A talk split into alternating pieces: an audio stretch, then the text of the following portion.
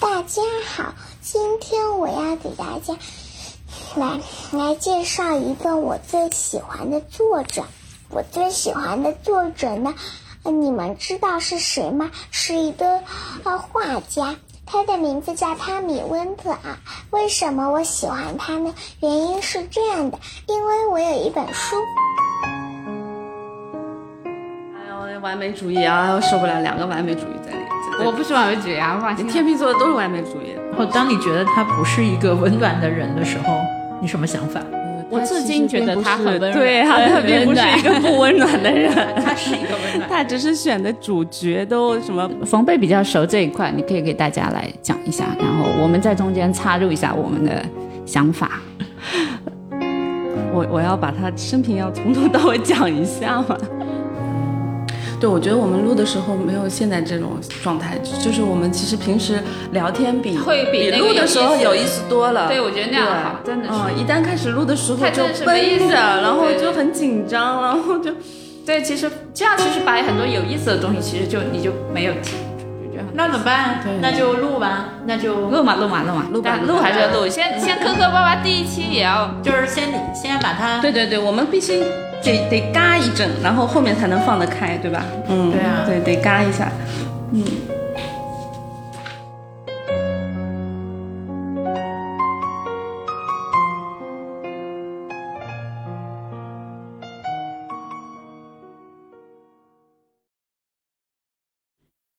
大家好，这里是重新回归的宝贝阅读。宝贝阅读是八年前上线的一档播客节目。它主要是推广绘本阅读，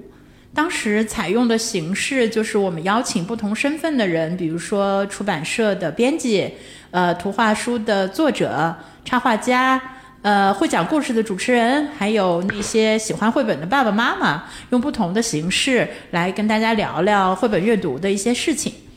那这档节目上线之后呢，还得过一些小荣誉，比如说二零一三到二零一五年连续三年，它都是苹果 iTunes 的年度优秀节目。我们现在重新回来做这档节目，原因什么呢？很简单，两个，一个就是没想到播客又火了，呃，第二个原因就是我们今天坐在这儿的三位，我们都对这个童书的阅读有一点表达欲。呃，首先我来做一个自我介绍。呃，我叫王林，我是一个儿童书店的经营者。我平时可以看到一些绘本，看到小朋友，也会了解到一些家长的困惑，就让我有了那个表达欲。Hello，大家好，我是坐在呃王林老师旁边的谢冯贝。很幸运的话，我是呃现在已经从事做童书这样的工作已经有十五年了。呃，我主要的强项就是童书版权，另外呢就是也是一个童书译者。大家好，我是嘉义。啊，我自我定义是一个野生的独立童书策划，比较热衷的一个方向是原创童书的策划和制作。呃，闲言少叙，我们正式开始今天的节目。呃，今天我们三个打算聊一下谁呢？呃，汤米·温格尔，就是我们三个平时见面的时候呢，经常会分享自己的一些阅读心得，还有阅读观察，就和他们来聊说我在绘本馆里推荐给孩子几乎零失败的绘本有哪些。就是在这个介绍的书单里边，我跟他们排在第一位的就是《克里克塔》和《三个强盗》，那么这两本书都是汤米·温格尔。结果没想到他们两个都同时的举手说我也喜欢，我也喜欢。所以，嗯，那我们就说，我们都扪心自问一下，到底我们为什么喜欢汤米·温格尔？喜欢他什么？我们也来猜测一下孩子们到底喜欢什么。所以，这就是我们今天要聊的这个话题。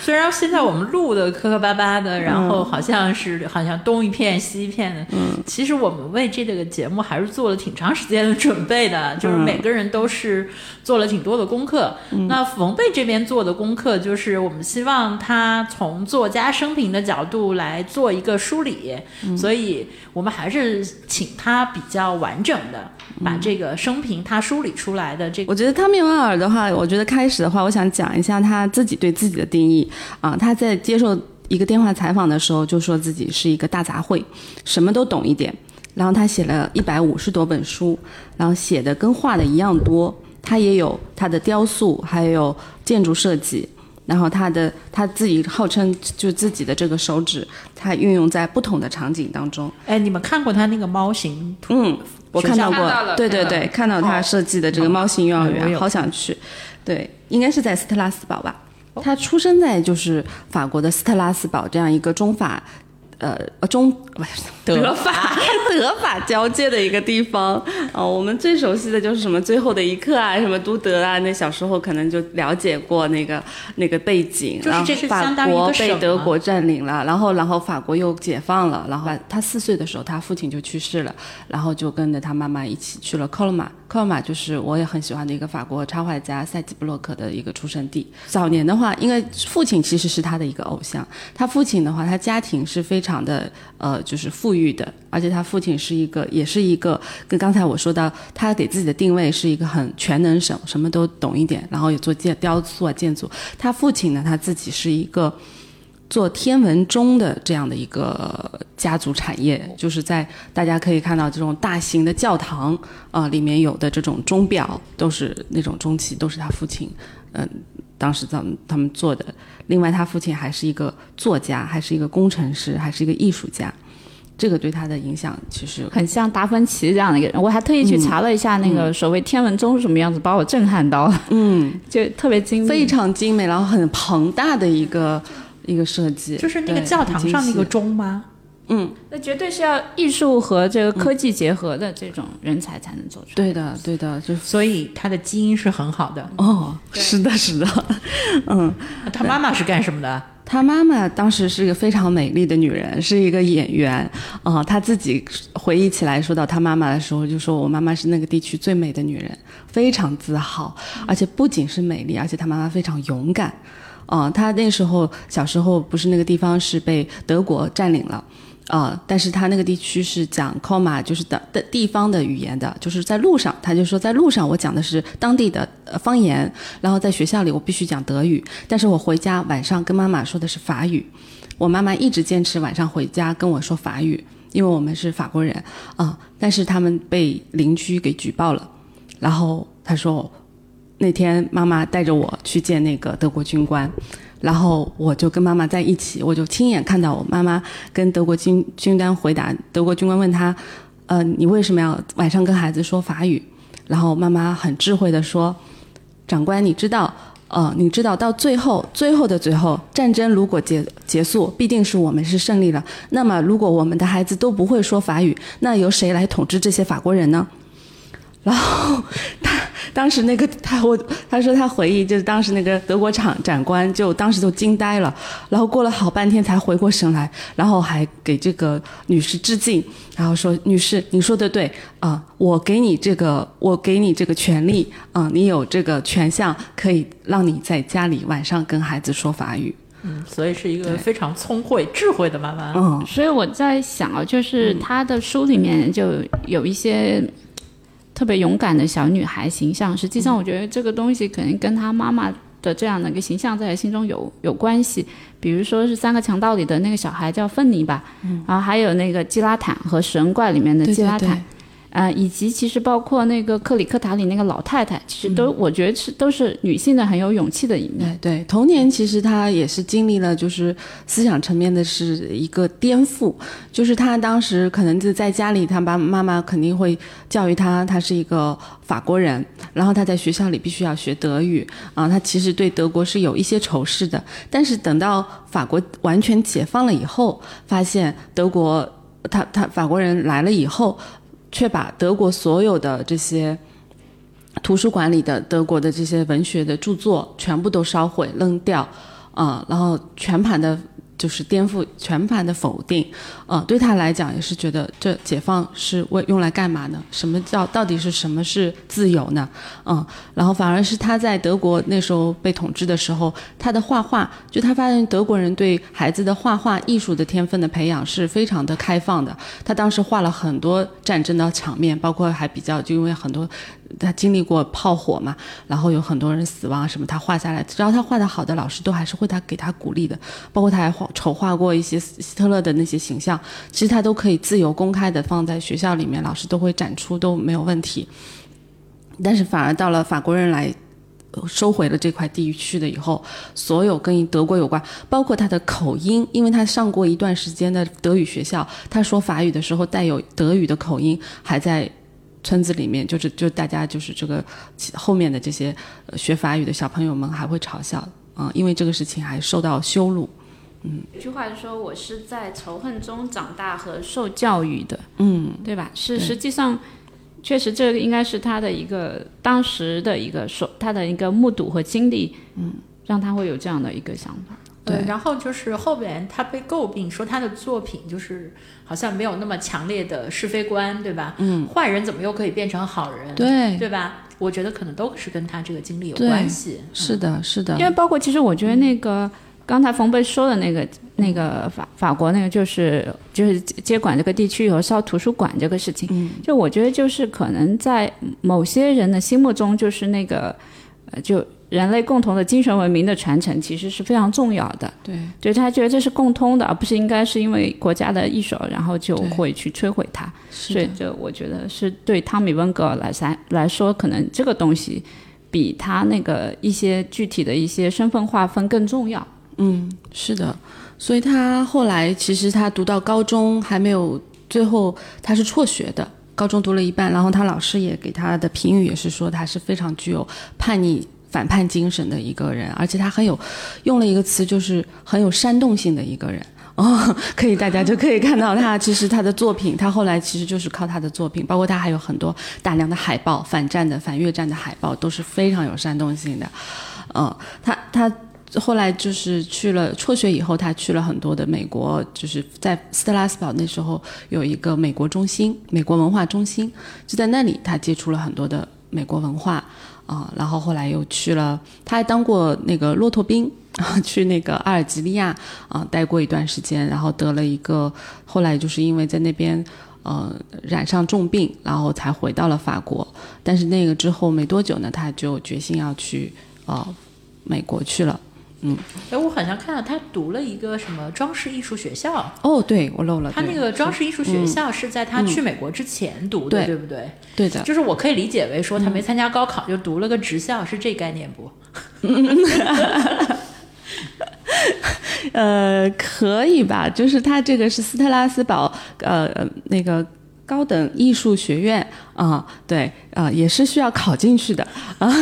就是当时的一个不知道那个艺术学院的当时的一个主流的风格是什么样子？我觉得他读这学校是不是他妈想让他去，然后他去继承继继承他家业这样，所以去读这样一个学校，然后再加上他有绘画的天分。对，这里面有没有就是？妈妈的心愿，或者去满足他妈的心愿，这是很符合现在这位同志所关心的话题 啊！这还真的是就是青少年教育。对，刚才说到他四岁半，不是父亲就去世嘛，然后他会画画。其实他妈妈是非常鼓励他画画，包括因为他在炮火下成长的，然后孩子其实经历了非常残酷的画面，都是靠画画来抒发的，所以他一直在画，而且画的还不错。然后他妈妈一直还有收藏他。一系列的画作，所以自这自然到了他那个青春期迷茫期，然后又辍学了以后，他妈妈给他指引的方向，其实这这这应该是他妈妈给他的一个鼓励，希望他能去斯特拉斯堡的这个高等艺术学院去深造，就就也不算深造吧，就继续他的学业，不要完全放弃掉，就在就就继续流浪下去嘛。嗯，所以他还是听了他妈妈的话去了那个学校的。所以呢，我觉得我又功利了，我想多了。其实妈妈是希望他能够发挥他的特长。对。至于能不能继承家业这事儿，可能他妈没想，我替妈妈想了。肯定有想的，想也没用。对，肯肯定有这样的想法。对，想也没用。看看接下来为什么想也没用。对，反正他就是没有继承家业，然后他就去了美国，就带了六百六六十美金去了美国，好像。对，带了六十美金和他的十十几幅画吧，啊，他的作品啊，他好像他是的那个作品，然后就去了美国了啊，因为美国对他来讲是一个相对来讲是自由、可以自由表达的一个世界啊，他是带着期待去了美国。二十五岁好像，二十五岁，按照嘉义的说法，是不是已经过了那个漫游期了？不知道。威廉曼斯特的漫游时期是吗？那我觉得它并不是一个时跟时间匹配的所谓人生成长的这个阶段，就求学求学时期、漫游时期和为师时期，它实际上是可以在人生的任何阶段出现的，嗯，甚至是交织出现。嗯，那他现在漫游到了美国，来到了美国的汤米温格尔，嗯 他是一个悲惨还是幸福的生活？嗯，来来至少对他是应该是带着很大的憧憬的。啊，当时他也有很多的这样的朋友在美国，然后给了他很多的帮助，所以他能很快就见到了呃当时的童书界的绝对的大咖啊、在 HarperCollins 负责童书部门出版的这个乌苏拉诺德斯特伦，对这个名字翻译真的好拗口，嗯，这个这个名字，这个名字在童童书童书界肯定是不是不可对对。就不可错过的一个名字，哎你也不可能错过。不可能错过，对对，但大家如果是对童书特别想要去深挖它的话，可以看那个《亲爱的天才》那本书。对，他是是他就是童书界的伯金斯，天才的编辑。对对，汤米温格尔就见到了这个神奇的人是的物，在这个之前，其实还是有插曲的，就是说，呃，有一个法国的，就是法国最有名的这个呃儿童书出出版社叫呃 l e g o l e l o i s i r 就这个开心学校的这个总编辑也是非常有名的。他当时就采访他说：“你一个人就是呃就六十美金，然后跑到美国，然后怎么就一下子就呃带了几幅画，然后就一下子能见到鼎鼎大名的乌苏拉呢？对吧？”他说。哎，其实也是有，他也算是就是他之前他对美国的书的了解，从美国文化中心这边了解的话，童书这块儿他只知道 Golden Book，就是那个小金书、金色童书那套系列是在兰登书兰登书屋出版的。其实他最早的话就托朋友或者投稿，然后投到的是呃 Simon Schuster 的那个小金书、金色童书的那个编辑的手里，然后那个那个编辑看完了以后。给他呃约他见面，见面了以后告诉他，你这个书我出不了，但是我告诉你，美国有只有一位编辑可以出你的书，那就是乌苏拉。然后他当场就拿出呃电话，然后把拨通了乌苏拉的电话，然后把他们的约时间约见就敲定了。啊、这这也是那个时代，我觉得那个编辑就乌苏拉，她是一个标志性的人物，就大家一看到有才华的作品，就会想到唯一的这一个人，只有这一个人，他可以出他的书。可能因为他的一个标签和他的一个宣言是要为坏小孩做好童书。嗯嗯，厄舒拉应该说是可以说是率领了一群那个时代他的麾下的一众童书编辑，其实是为童书打开了一片新的世界。应该是一众童书作者是吧？对，一众童书作者。对对，都都有都有哪些？嗯，我可以我们列一下他的作者名单，里面就是非常的闪耀。对，有桑达克，嗯，就是那个《野兽国》的作者，对对，然后有那个玛格丽特·怀兹·布朗，嗯，晚安月亮，对，《逃家》小兔。重要书，嗯，对，然后还有后面有那个，嗯，名字好难念的谢尔谢尔谢尔维斯谢坦，维斯坦对，这个还是温格尔带过去的。哎，嗯爱心树，嗯阁楼上的光，对，的还有我自己失落的最喜欢的伊比怀特，嗯，夏洛的我，夏洛的我其实，在遇到乌苏拉之前，还有一个插曲，就是他呃那个不是在那个阿尔及利亚得过一次重病嘛，然后在美国的话其实是复发了，然后又很穷困潦倒，身上也没有什么钱，然后他去美国医院去看病，然后医生说，那你告诉我你的呃保险社会保险号啊，然后他说我不是，我是外外国人，然后那个医生就跟他说，那你就回到你从哪来从哪去啊。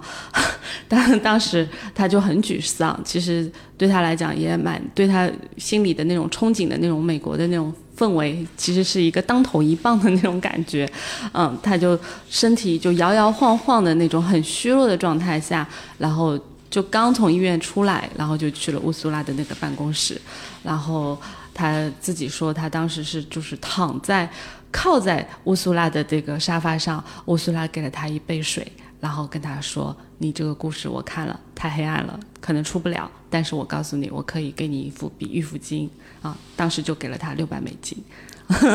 然后跟他约的他的第一本书的出版，然后他谈完以后，他就拿着这个六百美金就去医院看病去了。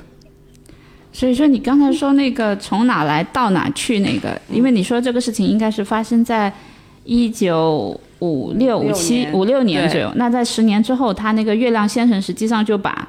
就把他的这个你从哪来到哪去的这个可能当时埋下的愤怒也好，或者是这样一个想法，就画成了那一本作品嘛，就是《月亮先生》。对他当时他采访的时候，就他就就描述那个医生说，就 Go back where you come from，然后就这句话，他就说我真的应该把这句话就写成变成一本图画书的名字啊，但是他没有变成名字，但是他融到那个月亮先生的那个故事里面去了。我我我自己有一个想法，就是，嗯，像为什么他这样的人会遇到舒拉？实际上是因为他们都是很有破坏力的。因为，嗯，汤米·温格自己说过，他自己做童书，他就是想要说，他说他有一句话我也很喜欢，他说，当我写作的时候，我是在回应曾经是孩子的那个自己。我们必须给孩子一些破坏力，这样他们才能获得自我。实际上，六十年代在我看来最有天才的这些。作者包括刚才说的那个布朗和，包括呃温格尔，还有桑达克，他们都是非常有破坏力的一群人。实际上也挺有意思，有时候我会反思这个问题啊，就是包括最早期，就任何一个领域最早期的一些人，他都不是为了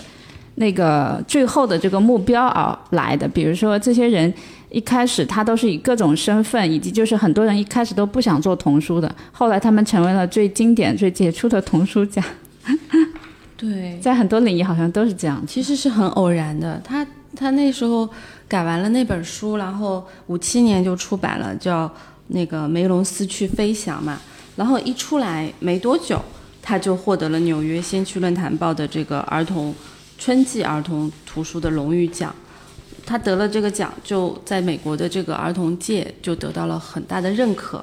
没多久，他就又出版了这个《克里克塔》，对吧？呃，五八年，他只于五七年出了第一本书，五八年又出了这个《克里克塔》，这个世界上最棒的蛇。对，你刚才说的那一本，在国内是不是应它是翻译成？小猪麦洛普一家探险记，然后他的第一本是空中营救，就是你刚才说的那一本，对吧？对，然后他，对，然后就很有意思，就看到一个说法说，嗯，我也很认同这个说法。他说，原来汤米温格也不是从最开始就是汤米温格的，这实际上就是确实就是他这这个书就是比较的那种，就中产的无趣吧，就就在我看来。那刚才冯贝讲他的那个经历，他一开始其实是是的，他被改造成不是的啊。然后他这部作品是他后来跟那个受访谈还是什么的时候谈说，这部作品是他对他自己中产阶级出身的一个自嘲。哦，所以这样看你就会觉得他的那个实际上他的那个棱角还是在的。他在这本书里面，他有一个很小的细节很有意思，就是说。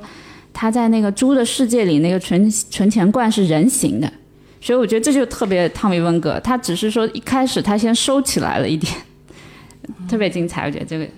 他这个后面他出了这个克利克塔之后，后面还出了一系列的，就是刚才我们也提到，就是像大章鱼埃米尔啊，然后英雄秃鹰奥兰多啊啊，然后还有这个关于蝙蝠的那本叫什么来着？爱颜色的蝙蝠，爱颜色的蝙蝠。然后都是一些就是大家觉得比较可能比较恶心啊，然后比较奇怪的一些这样的动物，但是他其实对他来讲，他觉得这些动物其实都是有自己的优点的，啊，他也是想有一个想表述他，就是想让孩子们都觉得就是知识，即使你有很多缺点，但是这个还是身上有闪闪发光的这个优点的。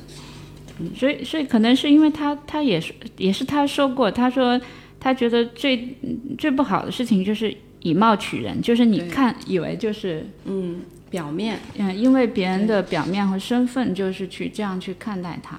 嗯，我我自己很还觉得很有意思的一个点啊，就是他实际上在最早期的时候，五六到五八就包括就是小猪系列和这个克里克塔，它的颜色其实非常特别。我当时就觉得，哎，为什么他那一开始那么法式小清新？后来我，呃，看到资料说啊，就实际上它是因为受限于当时的印刷技术，所以它只能采取这样一个细笔轮廓线配上简单红绿颜色的这样一个简单眉彩来画，但实际上画面却显显得非常的一个活泼和有趣，然后会你会反过来现在看会觉得它很有现代感。哦，哎，你这么一说，我能理解当时为什么七一年那个《巴巴爸爸》第一本出书的时候，也是这种很简单的线条，然后颜色非常的单一，就是为了省钱。对，就是因为当受当时的印刷的这个限制。对，那那我我要讲到他，就是其实等于他得了很多奖，然后克里克塔出来以后，这些一系列的这样刚才说的这些。书的作品都得的，每一本出来都在美国非常受欢迎。他的所有的书每出一本，然后美国的图书馆的管理，呃，那个儿童书的那个馆长都会收藏他的作品。然后包括六一年，他出了这个三个强盗，对，三个强盗，旷世奇才，然后就出现了，对，真的是。然后包括六六年啊，他出了这个呃月亮先生。最后一本应该是那个基基拉坦和食人怪吧？对，基拉坦和食人怪六七年，啊，还有另一个卖火柴的小女孩。好像也是这个期间，但是他到了六七年的时候，就突然之间，所有的全美的，因为对来对美国来说，他们的大部分的童书都是靠图书馆，就是有很大的量，都是靠图书馆来收藏，然后订购，他们有一定足够的副本量，然后才能支撑出版社的这个项目是否能得到市场的成功，啊，是否盈利吧，啊，然后突然之间，全美没有一个图书管理员会订购。汤姆·温格尔的书，然后所有他已经有的书全部下架，啊，然后包括他非常欣赏他的，就是后面在他之后出版图画书的那个莫里斯·桑达克。莫里斯·桑达克曾经说他是一个非常有才华的一个浑然天成的这个天才作家，但他都说如果。汤姆·温格尔这件事情，如果有人站出来来支持汤米的话，那他就是完全是站错了队。他到底犯了多大的错误，然后出现了这样的一个问题？对啊，嗯，这个大家很好奇的点。对，那个时候其实我我当时看这个时间线啊，那个时候背景就是应该是越战对吧？就是美国越战，然后就是汤米·温格尔本身他其实是个反战派，对吧？然后他的那个画风的特点就是，呃，他特别能够选那种最视觉上刺激，就是应该性，他就是很有挑，他的煽动性，就是因为他能够特啊冲击性特别强的那个点，他能够找到，然后他还会画嘛，所以他是那个视觉冲击点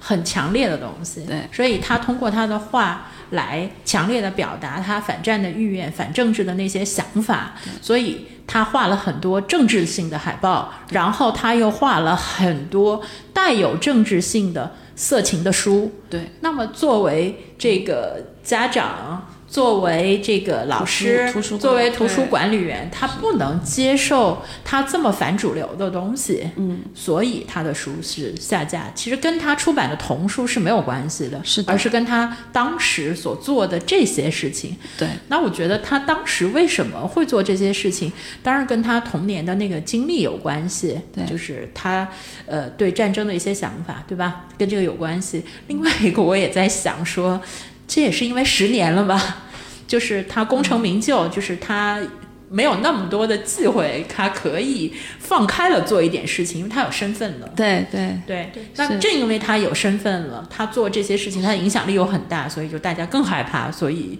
大家一定要跟他划清界限。对对，我我觉得你这个分析还还蛮有意思的，的确是。他当时后来他回忆他这件事情，当然是跟他，呃，做了大量的这个反越战的海报，对吧？受到了政治上面的这个有有人去抨击他，然后还有这个色情的这个东西，他画了一些这种色情的这种杂志啊什么的，是有关系的。但是最其实最关键的是，他为什么会全部大家都全部都否认他的话，全部下架的原因是还是因为他个人稍微有那么有一点点的。膨可能是有一点点的膨胀，对，得到了那个，因为他的确，他说他自己后来回忆也说，他的确不应该在那样的公众场合、这么公开的场合上面呃发表，就因为有人站出来说他不应该又画小孩子的作品，然后又同时画一些很成人色情的东西，他公开就发表了，而且当时就。喷就回击的时候用到了呃在公开场合不应该说出来的话，嗯，然后，当所以我们在我们这公开场合也不说了。嗯，对对，我们就也不就也不复述那句话，但是呢，我觉得呃他自己其实是个人来讲是有有过这样的反省的。我就像刚才那个王岩老师说，他就是有一点，十年当中差不多十年的时间，他功成名就，然后他的这个朋友圈。都是美国的当时的文学界的名人，然后获得这个诺贝尔文学奖的什么格拉斯啊，还有那个电影大师库布里克啊，然后希尔希希尔西这些文学巨星，每天基本上每个周末都会在他家里办这个 party，嗯，然后他当然就遇到了那个图书馆的那件事情，然后在公开场合发表了不不不应该的言论这样子的一件事情，之后呢，他就啊一怒之下也比较符合他的这个比较张扬的个性哈，然后他就瞬间就离开，就说我。不再出版儿童书了，童书了，然后他就和妻子一起搬到了加拿大。加拿大在加拿大的一个新斯克西亚一个很偏远的农庄，开始了养猪种菜的这种生活。然后随后呢，他又七六年，嗯，也得是同一年吧。然后就之后没多久，他又去了，就移居了，整个移居了这个爱尔兰。然后爱尔兰的这个这个地理位置，因为也让他想起他自己的家家乡，就阿尔萨斯这个地区啊、然后他就感觉他在那个地方找到了这种安身立命的之地。嗯，他自己的这个后面后半生的这个家园是在一个悬崖边的一个农场，嗯，然后他就看旁边有三个废弃的古堡，然后他也就是像王林老师可能也看了资料，就他什么养羊啊，什么种种地呀、这种这种过去的这种田园，对对对对，田园陶渊明这样可能是陶渊明这样的生活，对，一直到了九七年，对对对，二十三年以后，到了九七年，他再度重出版了这本童书，叫《菲利克斯》。菲利克斯这本书我不是很了解，那个是不是那个嘉义可以讲一下中文版是不是叫？不论怎么，妈妈都爱你。我我在豆瓣上看到关于这本书的评论，就是有一个人说，它的中文名的格局太小了。就是这个故事会有延伸意，延伸意就是无论怎样，妈妈就爱你嘛，有关系吗？完全没有他只能说关系。它比较表面的一个就是一对猫夫妇生了一只狗，嗯，然后这个狗后来，嗯、在两就是在猫界一开始得不到接纳，它在狗界呢也，就它去到了狗的这一边，然后后来它又它又帮助猫这边，就等于它就是破除了这个猫狗之间的界限，做到了这个两个群体的融合，是这样一个意思。它要表达的实际上是一个身份认同和打破身份认同的这样一个哦，那他非常的自自述式的有一种，对吧？是不是呃他的一个创作？Felix 里面实际上有一个细节，就是、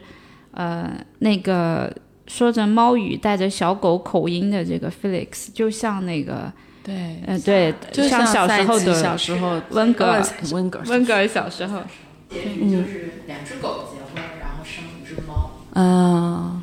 所以对无论怎，无论你怎样，妈妈都爱你。是这个名字有一点牵强，是吧？对但但但是我后来觉得这个，嗯，起码它肯定会吸引到很多人去读这本书。对，但它其实也是点到了延伸意，就是无论是对吧，狗呃狗狗的家庭生出来的猫，还是狗妈猫的家庭有一只狗，它不管怎样，嗯、那个爱还是一直都是一样的，都在那里。在我看来啊，就是这个，呃，无论怎样，妈妈都爱你，或者猫猫生猫爱自己的生出来的狗和狗爱自己生出的猫，只是现在就是普通的绘本的价值观层面都能触达的一个点。对，但是汤米温格尔厉害的地方，它实际上比这个更近两三层，所以可能那位读者这样觉得这个书名有一点点小，可能是从这个角度看的。还还近两三层，怎么个近两三层？怎么个进两三层？嗯，就是因为汤姆温格尔他自己说过，他说他是想要在童书里面是要表达价值观的，嗯，但这可能也是那一代的那个童书作者特别在意的地方。就六十年代本来也是个价值观爆棚的一个年代嘛，所以就是他这一本书实际上表达的是什么？就是汤米温格尔的女儿说过他，他说他我的父亲是一一生都在，嗯、都在、嗯面对的一个问题吧，或者是思考的问题，就是一个身份认同的问题。实际上就是不只是这本书，我们往前倒一倒，你可以看他那个就是奇怪动物英雄啊，我自己这么命名这个系列，什么包括克里克塔、阿朵莱朵、八爪鱼英雄，呃，爱色彩的蝙蝠，还有那个英雄秃鹫奥兰多，这些实际上都是一些奇奇怪怪的动物成为英雄的故事。那它实际上这些动物本身就是一个双向的呃边缘人群，它在动物界里它也很奇怪，对不对？它形态和别人不一样，比如说阿朵莱朵，它它长了翅膀；八爪鱼英雄细数一下，它画面里好像就画了，就它起码它出版的时候，它就只有七只脚。然后那个嗯，一个蝙蝠偏好爱色彩，这些其实都是蛮奇怪的，所以它在动物界它是异类。那它它跟在人类里面它肯定是异类了，所以就是个双向异类这样的一个话题，其实一直延续到这一本，无论你怎样，妈妈都爱你。实际上，对，再结合他那个出生地的这个，嗯当时那个德法战争这些事情，实际上我觉得他讨论的是一个很宏大对他的一个概念的，就是一个是非观的一个冲击，对吧？然后九八年好像他就得。对，九八年他就突然就他回归，带着这样的一个作品，号称就是用爱来消弭仇恨、包容一切的这个差异，然后这种戏剧性的回归，然后他九八年就呃是九八年吧，九八年就得到了这个我们童书界嗯最最有叫什么最有影响力，不能说影响力，叫最对作家来说，等于就是一个盖章定论的一个，对吧？最高荣誉，呃，国际安徒生文学奖，它是每每两年颁发给一个个人，就是一个他的总体的一个创作的成就，嗯，九九八年，然后他的这个我插一句，其实我就觉得、这个我也很好奇，我觉得童书界是蛮势利的吗？还是蛮顺应这个潮流？就他九七年出了这个书，九八年这个奖就给了他，或者是他这个书经过对。经过了反思，对对。大家对汤米温格我觉得有点是补偿的对我认为它是有一些相对来讲是有一些补偿性的，嗯。就是这两个实在太密了，其实就是时间证明了一切嘛，嗯挺嗯，好的。对的，但我我自己觉得这样也挺好的。如果他过早的得奖，实际上对他未必是是啊，是啊，好事情，嗯，对吧？那个十年已经我们可以看到他一些膨胀的东西，嗯，他们这个评委团给他的这个呃这个评语也是说奖励他长久以来对儿童文学的贡献。嗯，他是儿童图画界、图画书界的巨人。嗯，风格又大胆、鲜艳、创新、叛逆又独特。总是喜欢嘲笑自以为是又缺乏想象力的大人们。啊、这是他的一个温格尔式的国际性的这个标志。嗯，然后温格尔本人，我看了他那个社呃那个他那段就是纪录片，对纪录片本人他提到这个获奖这个事情，然后人家问他，那你终于得奖了，你什么感觉？他就是如释重负，他说，当然我很开心啦，他说我。得到了认可啊，不管是什么人，一个艺术家也好，商人也好，作家也好，生意人，都是渴望成功啊。每个人内心都想得到认可和荣誉，但是呢，成功其实是一个，它叫 minefield 啊，就是一个雷区，要特别小心，千所以也就不要看得太重啊。之后呢，他这个从他就回归了，对不对？然后其实他的这个创作本身，然后也刺激了法国政府做了一些改变，因为他其实是仍然在世的这个。艺术家就是首次为这个还在世，他当时还在世的艺术家做了一个博物馆，而且还表彰他对艺术和政治偏见的斗争，为了改善法德关系的付出，然后专门给他了一个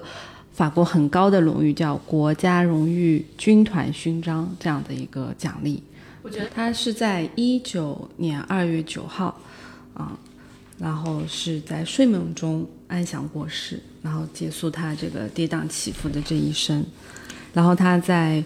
据说他还创作着，就是枕边还遗留着他正在创作的这个短篇小说的手稿。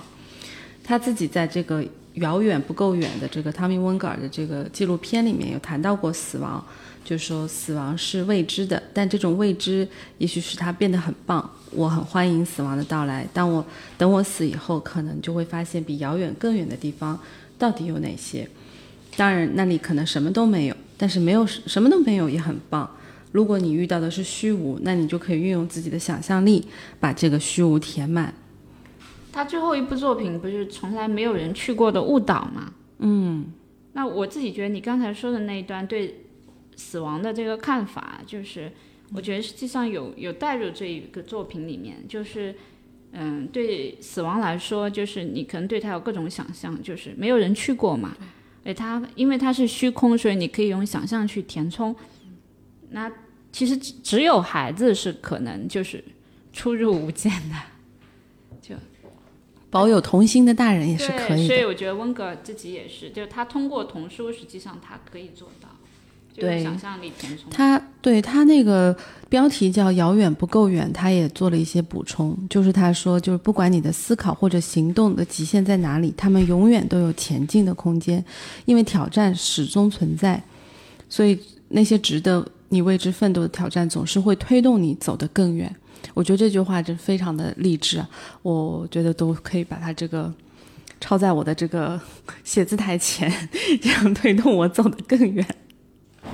那个嘉怡，你这篇作品就是生平，差不多我们理了一遍了，然后哪个部分你还有什么要补充的？要是说他那个从那个从第一本书一直到六十年代里面最有代表性，我觉得可以讲的，应该是以类型来讲的话。首先就是那个我自己命名的，就是奇奇怪怪动物野。你觉得呢，冯贝？就是这十年里边，嗯，这十年里面，我觉得他的每个每一本书的风格都是很不一样的。克里克达跟三个强盗的那个创作的那个插画艺术风格是完全不一样，但是他故事的内涵其实是一致的。对我其实是觉得，就是他这十年，就我个人的观点是觉得他这十年的作品。就是他的个人风格，我们不说插画的风格啊，就是他的内涵的东西还是比较一致的。嘉义，你同意吗？对他的这个价值观上面，实际上是他一直就是一个强价值观输出的人嘛，对啊，所以他一脉相承的讨论的，对，就是我们共同认为的，他就是一个身份认同。嗯，就是在那个奇奇怪怪动物英雄系列，就包括克里克塔。阿朵莱朵，然后八爪鱼英雄、爱色彩的蝙蝠和英雄图鹰奥兰多，其实这个系列就是在讨论那个身份认认同。那个一讲到那个身份认同，可能我又觉得是那一本，应该是 Felix。Felix 是身份认同，这个实际上是那个我觉得其实是反叛喜欢的这些。角色其实都有一个优点。哦，他讲的是偏见，他就是说之前有说的，他说偏见，呃，他认为就是安全的办法是从相对里面学习，就是你会发现他这个时期的好坏实际上是模糊的嘛。他的价值观嘛，对，他认为没有绝对的好，没有绝对的坏，最能够代表他这个价值观的作品是《三个强盗》。那《三个强盗》其实故事挺简单的，就是有三个强盗一天到晚出去抢劫，然后赚了很多的钱，然后有一天出去抢的时候什么也没抢到，那马车上就一小孩儿，没办法抱回他城堡里面。对，结果小孩到城堡睁开眼睛睡了一觉，一点也不害怕，就看到满屋子钱，就问他们一个问题，说你们要这么多钱干嘛？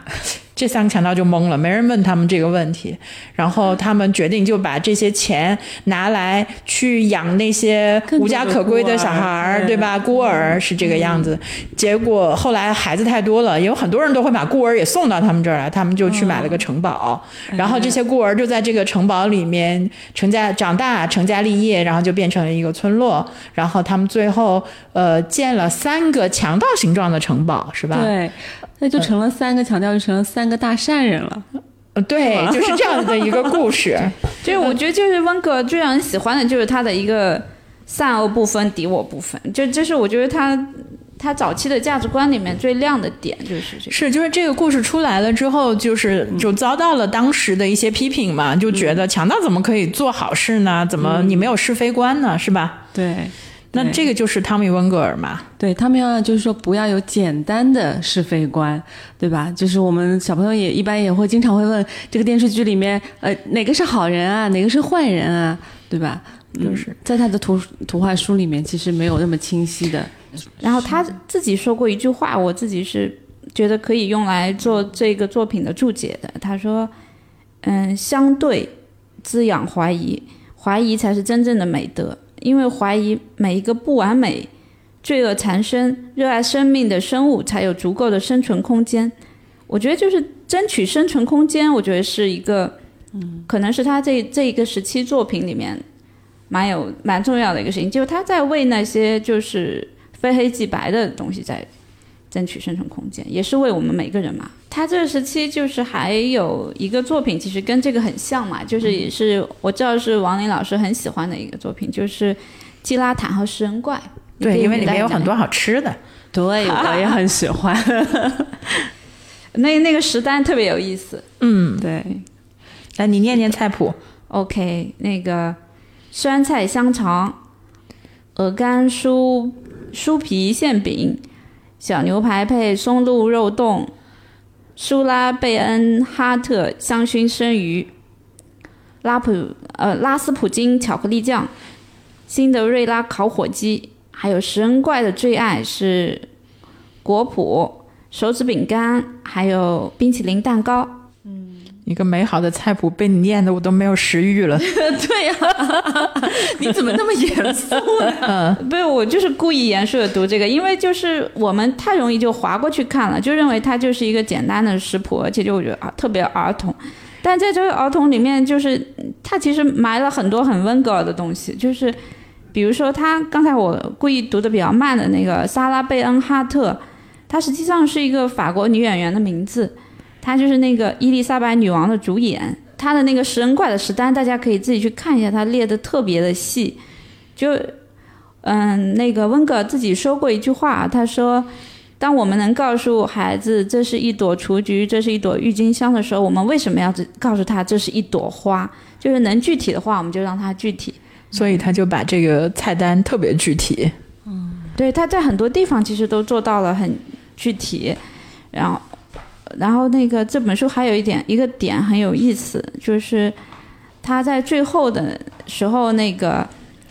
他的那个所有的他跟那个基拉坦的几个孩子嘛，就是从此过上幸福的生活。但是你看最后一页，他其中一个孩子实际上手拿着刀叉，就是磨刀霍霍像的那个小婴儿的样子。其实他就是从来没有，就是在他是在他的这个书里面从来没有。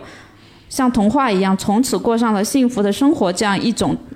这种纯美的结局。因为他一直就是说，他不止带来童话，同时带来恶魔。对对对，因为他说过，他说我们有时我们很多人都在同时扮演很多不同的角色，有时候对我们来说最重要的角色就是我们心中的恶魔，他一直在潜伏在我们心中，一直准备抓住我们，所以他这个恶魔他会出现在他的这个作品中，哪怕是给孩子，嗯。呃，我自己其实我其实想过这个问题，就是比如说，为什么他一直会去做一些，嗯就是不为那个公众所接受的事情？实际上他，嗯，在后来的时候，就比如说他为什么要去做色情相关的一些书啊什么？我觉得这跟他的之前的一个观点很有关系。他就觉得破坏力是非常重要的，因为这是你生命中的一个生命力，所以他一直没有丢弃那一部分恶魔的部分，是因为那部分才真正能把他带到更远。如果他只剩下那个从此过上幸福生活的温格尔的话，那就不是他了。对，突破限制、挑战，其实就是他也是一直说的走向更远嘛，遥远。对，这是他早期的一一些作品，我觉得就是我们想要探讨比较核心的一些作品，可能有。我非常认可他的这个观点，就是我们不要去培养完美小孩，完美小孩一定是没有创造力的小孩，所以你要允许孩子有一些做些坏事儿。你就当做没看到啊。对对，关于他那个复出之后的那个作品呢，就是他晚期的作品呢，嗯，就是前面我们已经讨论过那个 Felix 和那个泰迪熊多多，那我就是想要可能需要补充一本，就是一朵蓝色的云，这实际上又是我看他的第二部作品。然后其实就在今天录节目的时候，我因为书上那个桌上摊了很多书嘛。我忽然发现蓝云的这个形象，就是和他那个一九六六年的那一本《月亮先生》的形象几乎是一模一样的。就像只是一个染了色的那个月亮先生一样。但是我觉得他的一个在里面的那个态度实际上是有了变化的。月亮先生实际上他还是有一点哀怨的，他觉得怎么地球不接受我，我来到地球，你又让我回到月亮上去，就他是有一种哀怨的，包括他的整个色调和那个月亮先生被月亮囚禁的那个感觉。但是在一朵蓝色的云里面，他就很自如，他就已经没有被束缚，而且他就有了一种温和的感觉，做自己。他自己也说，他就是说，嗯，他就借这朵云，其实表达了他的一个态度。他说。他喜欢用自己的方式过日子，其他云在干什么，他从来不会跟着做。所以我看到这里的时候，我就觉得他其实跟自己也和解了，就是所以他才能够，嗯，所以我觉得应该他自己应该是很感激的，他的那一段能够就是去农场里面以及在爱尔兰的生活，就他用自然接纳了他的人生。对，他还有一句话说，有些大朵的云变成了暴风雨，一起欺负他，他也不在乎，只是微笑着走开。对，那其实我觉得，其实从现实角度来说，因为他真的真正得到了童书界最高的认可，他所以完全可以。这是他得了安徒生之奖之后做的吧？对，是的，对。所以他经历了这个大起大落，嗯，然后归于平静，无所谓啊，对吧？当时就是，呃，我习惯性的就打草稿的时候，我们还是起了一个题目嘛，叫一个激烈的人有大爱。对，嗯，对对对对，是吧？我也很喜欢这个。就而且就刚才王英姐说，是不是大家都接受他了？实际上，我我这一次准备的时候去查了那个评论啊，我就发现很有意思，就是实际上并不是他的很多作品到当代来，很还是会有很多家长都觉得。暗黑不适合孩子，就比如说比较有代表性的一条，就是说，就是评价这本《一朵蓝色的云》呢，他说书里的图片非常不适合低幼低幼孩子看，太可怕了。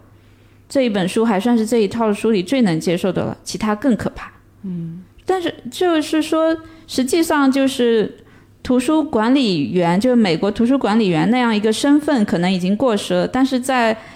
不管我们作为任何人吧，就不管你作为家长啊，还是出版者，就是这样一个身份，还在我们每个人心里都还有的。就是他说那个画面，Otto 那个，就是那个多多里面也有很多很残酷的战争的那个场面。嗯，但是那个王林老师说，那个小朋友很喜欢这本书。哦，对对对，这个挺有意思的。这个我可以分享一下我的经历。就里的小朋友，呃，他。当着我的面，因为他认识很多字，他是一个大班的小朋友，他给我完完整整的跟我一起读了这本书，是他读给我听的。然后我当时其实就在想那些，因为她是一个很温柔、很胆子小的小姑娘，那么她里面有很多战争的残忍的画面，我就在想。他是怎么看这件事儿？结果发现，他到这些画面的时候，他就说：“啊，这几页我们就不读了吧。”然后他就直接跳过去，然后就继续进入到那个温暖的页面。所以我当时觉得也很有意思。其实我们不要小看小朋友，他们有自己的去化解和处理这些我们看起来有点恐怖或者不适合他们的东西。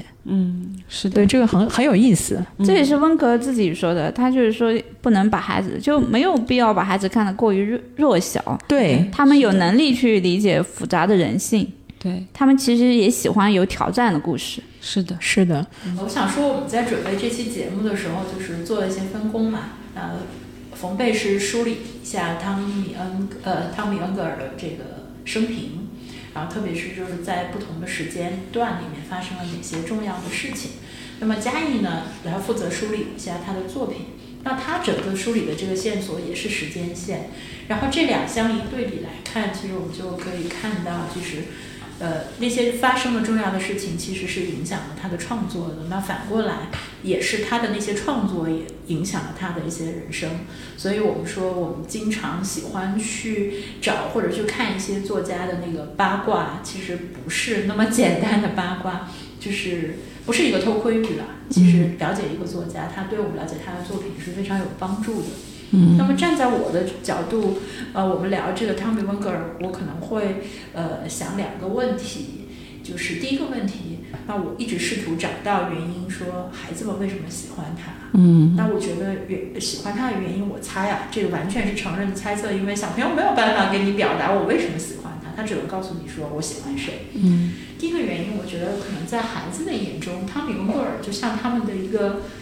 知心老爷爷，或者是他们的代言人一样。因为我们这个真实的世界是存在着那些恐惧的、邪恶的、不公平的东西的。我们不要以为孩子不知道、看不到，他们其实是看到了，但是大人灌输给他们的永远是那些美好的东西，所以他们是好奇的。对，就不要避开，不要避开恐惧。然后，他们突然发现，哎，有这样子的一本书里面，他描述的是我不是很清楚，但是我看到的那个东西，所以他那个有一个共感，他觉得很好玩。就是小孩子内心他也有搞怪，他做坏事，他想做坏人的这些想法。其实他们的善恶观，所谓的这个坏，其实都是打引号的。嗯，他们只是那个坏，可能就是与众不同，我不想和你一样而已。嗯，那么他们在汤米·温格尔的作品当中看到了这样的形象。我觉得他有一个同理心的契合，所以他们喜欢，这是我猜，这是第一点。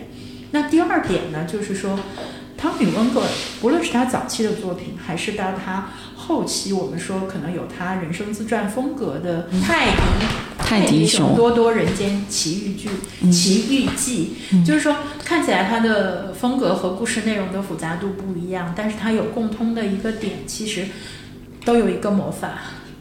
嗯，就是。汤米·温格尔他告诉孩子，这个世界上有一些看起来不那么美好的所谓另类的东西存在，呃，但是他也不只是揭露真相，他也告诉你如何看待这些事情的办法。这个办法是什么？在孩子眼里，它是一个魔法，就是善良、爱和自由。就是当你遇到或者是看到这些所谓你觉得不好、不公平的这些东西的时候，你要用你去爱它，你去用善良去呃呵护、安慰他或者帮助他这些来解决。所以这是他给孩子的一个魔法。我最喜欢的就是基拉塔和食人怪，他在他的腰封上，我不知道这是编辑还是译者写的这个话。他说要改造残酷的食人怪需要三步，第一步是把他饿昏，第二是用美食诱惑他，第三是给他爱。那我理解其实不是三步，而是可能三种选择。那最后的那个给他爱，我觉得这个是汤米·温格尔在他所有作品当中的那个魔法。所以孩子们觉得好。我面对了世界的这个没有那么美好的真相，我也找到了去解决这个呃不是那么美好的事情的办法。那我当然爱他，所以这个是我自己猜小朋友喜欢汤米·温格尔，可能也是我自己喜欢汤米·温格尔的一个很重要的原因。嗯，我相信可能大家听完这期节目之后，呃，会问的问题就是说啊，很多的作品，那你推荐几本给我好不好？那所以我想，可能我们三个人可以各自的呃来向小朋友推荐一下，你觉得哪几本适合他看？是这样。嗯，我比较习惯就是给不同年龄段的小朋友推荐不同的。我觉得呃，对这个比如说上小班三四岁三四岁的小朋友，呃，我建议去看这个克里克塔。二到四岁是不是月亮先生也可以？月亮先生，我觉得对三四岁的小孩有点深。这是我觉得，我我自己是觉得，嗯，年龄段的一个可以界定起始年龄段，但是实际上很多经典是要在不同年龄段去回看的，包括我们这个年纪。对对，其实可以经常回看。对，是的。就是如果你年龄比较小，首先入手的，我觉得是克里克塔，三个强盗。呃。对对，呃，三个强盗肯定是特别推荐的。嗯，然后呃，我刚才跟嘉义在聊天的时候也讲，我说我还会在对和三个强盗同时，我还会推荐这个基拉塔和食人怪。为什么？就是它这个里面有食物，因为小朋友都喜欢吃嘛。对对，就是凡是跟食物相关的东西比较容易引起他们的兴趣。然后还有食人怪。呃，再大一点的孩子的话，呃，就是呃特别去推荐这本《泰迪熊多多人间奇遇记》。前面那些书我都是也个人非常推荐的。另外还有一本叫《音符》，好像是在魔法音魔法音符的话，其实我觉得这本书也很棒，嗯，然后也是情感比较强烈啊。这个这个艺术家因为他的这些声音太呃一直在排练，声音太吵了，然后这个女巫给他的这个巫巫术就是说让他的这个所有的音符都变成了实体，嗯，一个一个的音符都能跑出来，嗯，好像音符是不是也能吃？对，而且还能吃，然后这个。这个这个艺术家还靠了这个东西，还变成了一个工厂啊！对，嗯发了财是吧？财，嗯对，最后他膨胀的不行，然后搞了一个音乐会，然后在那个电视台做了一个这样音乐会，然后所有的音符都冲破了这个电视机，然后大家都喜欢看。那时候那时候等于是电视机刚刚开始，嗯，然后所有家家户户都在电视机前，整天就是被电视机占据了他们的娱乐生活。啊，然后最后这个音符就把这个电视整个都搞破了，然后发现大家发现没有电视，呃，一家人也可以坐在那里，有很多可以下棋啊、聊天啊、看书，有很多娱乐活动可以做。其实就跟我们现在整个被网络啊、视频啊，然后屏幕占据的现代生活来讲，也也是挺有这个现实意义的，我觉得。我们佳佳一推荐一下，你觉得你如果让你推荐，你会推荐什么？哪几本？我自己最喜欢的肯定就是还是《三个强盗》和那个《克里克塔》，但是我觉得还可以推荐的两两本就是《月亮先生》和这样子，这个节目之后我会把所有汤米温格尔的作品放在一起。如果大家有机会来的话，你们可以把所有作品看一下，或者挑选择性的看一下。对对对，可以有一个汤米温格尔的一个专架，对吧？是的，是的，嗯，一直我把它放到我们下一期节目推出。什么的话，我很期待听到大家的自己的对作品的一些理解，或者是我们没有讲到的一些点，嗯，然后也可以给我们留言，然后做出一些反馈。好，专业。呃，我这边比较想知道的是，听众对于这个呃栏目期待的深浅度吧，因为就是这个深浅其实是我们呃三个人之间也有分歧很严肃的样子。也有分歧的一个点，就到到底应该讲到一个什么样的深度，就是这里面，以及就是呃不同身份的人想要获得什么样的一个交流和信息，这是我比较想。我觉得这样，我们呃，我们想就是也为我们这个宝贝阅读的播客节目建一个我们自己的群，那大家有同就是同好们，我们可以在里边来做一些讨论，呃，然后大家可以加这个呃小能手呃不是，我们有一个微信客服微信吧，叫什么微信？叫客服微信吧。呃我们那个客服微信号叫 I am baby read，哦哦，我是宝贝爱阅读，好了吧？松了吧？啊。